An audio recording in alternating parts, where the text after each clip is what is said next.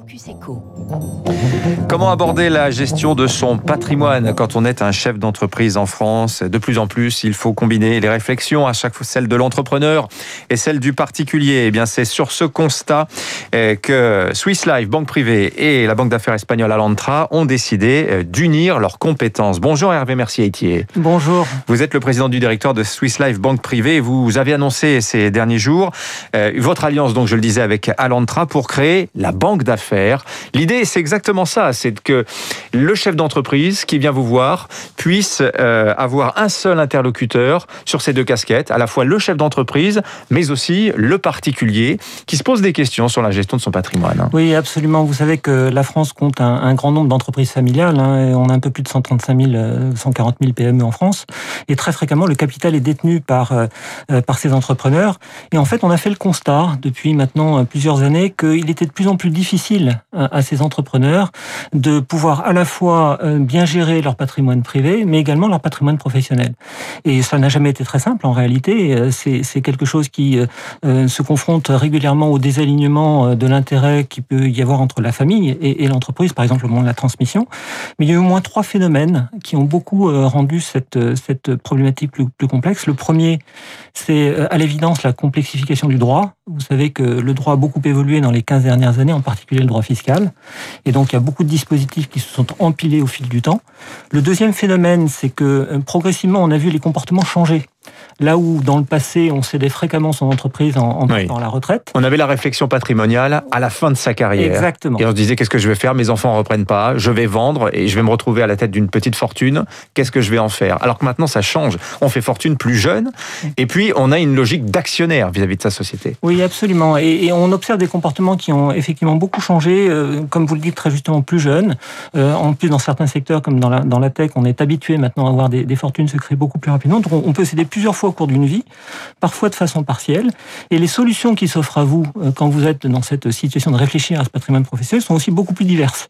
Donc il y a beaucoup plus de complexité à traiter et euh, les expertises sont de plus en plus pointues, mais les réunir présente un avantage considérable pour un chef d'entreprise. Et donc cette offre, euh, la banque d'affaires que vous que vous présentez donc vous Swiss Life banque privée avec Alantra, c'est inédit d'avoir ces ces deux guichets réunis en un seul, à la fois pour l'entrepreneur et le particulier à la fois? Oui, alors ce qui n'est pas neuf, c'est que des banquiers d'affaires travaillent avec des banquiers privés. Euh, ça, leur arrive. Il y a même des, maisons qui se sont construites euh, en tentant de réunir ces expertises. Mais ce qui est neuf, c'est que deux entreprises qui viennent véritablement d'univers euh, très différents. Alantra est une pure banque d'affaires qui a été lancée pour répondre aux besoins des, PME. Mmh. Ce sont des Espagnols. Hein. Voilà, des Espagnols à l'origine qui se sont très fortement développés à l'international. Aujourd'hui, ils sont dans 21 pays.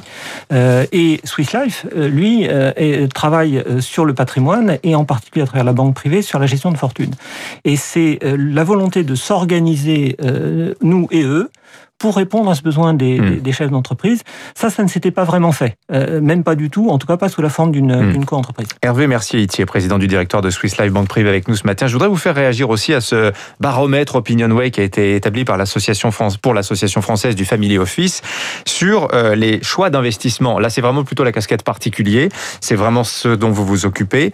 Euh, c'est assez intéressant de voir les choix d'investissement qui sont faits aujourd'hui en, matière de patrimoine arrivent, mais alors très très largement en tête les actions, le private equity juste derrière, puis vient l'immobilier d'investissement, la pierre papier est très prisée aujourd'hui, et puis il y a une montée aussi intéressante des actifs tangibles, les forêts, le vin, etc. etc. Est-ce que ce sont, euh, comment dire, des objets d'investissement qui vous paraissent aujourd'hui euh, les segments les plus porteurs? Oui, alors c'est un bon signe qu'il y ait un intérêt pour les marchés actions. On a souvent souffert en France d'un manque mhm. d'intérêt ou même de, de volonté d'aller sur ces marchés. Il y a des conditions macroéconomiques qui sont extrêmement bien alignées, avec euh, énormément d'épargne disponible, une création monétaire qui a été formidable, un retard de valorisation d'ailleurs des indices, en tout cas en Europe, euh, qui peuvent euh, rendre ce choix d'investissement dans les actions pertinent. Puis il y a beaucoup d'intérêt aussi pour les, pour les entreprises, le non-coté, qui est donc quelque chose d'effectivement de, attractif, qui offre des rendements important. Il y a une, on peut dire une explosion du non-côté, notamment l'an dernier. Ça, ça, commence à être vraiment tangible. Là. Et c'est une excellente chose pour l'économie. Je voudrais insister là-dessus parce que ces entreprises ont besoin de financement. Mmh. Maintenant, comme partout, ça nécessite de savoir euh, où investir. Il ne faut pas investir n'importe où en bourse, pas plus qu'il faut investir mmh. n'importe où dans nos côtés, bien sûr. Hervé Mercier-Etier, vous êtes un banquier, mais vous faites partie du groupe Swiss Life qui va faire partie de ce pool d'assureurs qui va financer les prêts participatifs. 11 milliards d'euros pour soutenir en quasi-fonds propres hein, les ETI, les PME françaises qui, in fine, sont vos clients. C'est une bonne nouvelle? Ah oui, c'est vraiment une très bonne nouvelle. Moi, je suis très fier euh, d'être euh, membre d'un groupe qui s'engage de cette manière euh, au service de, de, l'économie. C'est ce qui nous fait tous vivre et c'est une très très bonne nouvelle. Hervé Mercier Etienne, président du directoire de Swiss Life Banque Privée avec nous pour nous parler de la banque d'affaires donc qu'ils mettent en place avec l'espagnol Alantra. Merci d'être venu nous voir. 6h34, 54, pardonnez-moi, j'avais mangé 20 minutes. Euh, dans un instant, 3 minutes pour la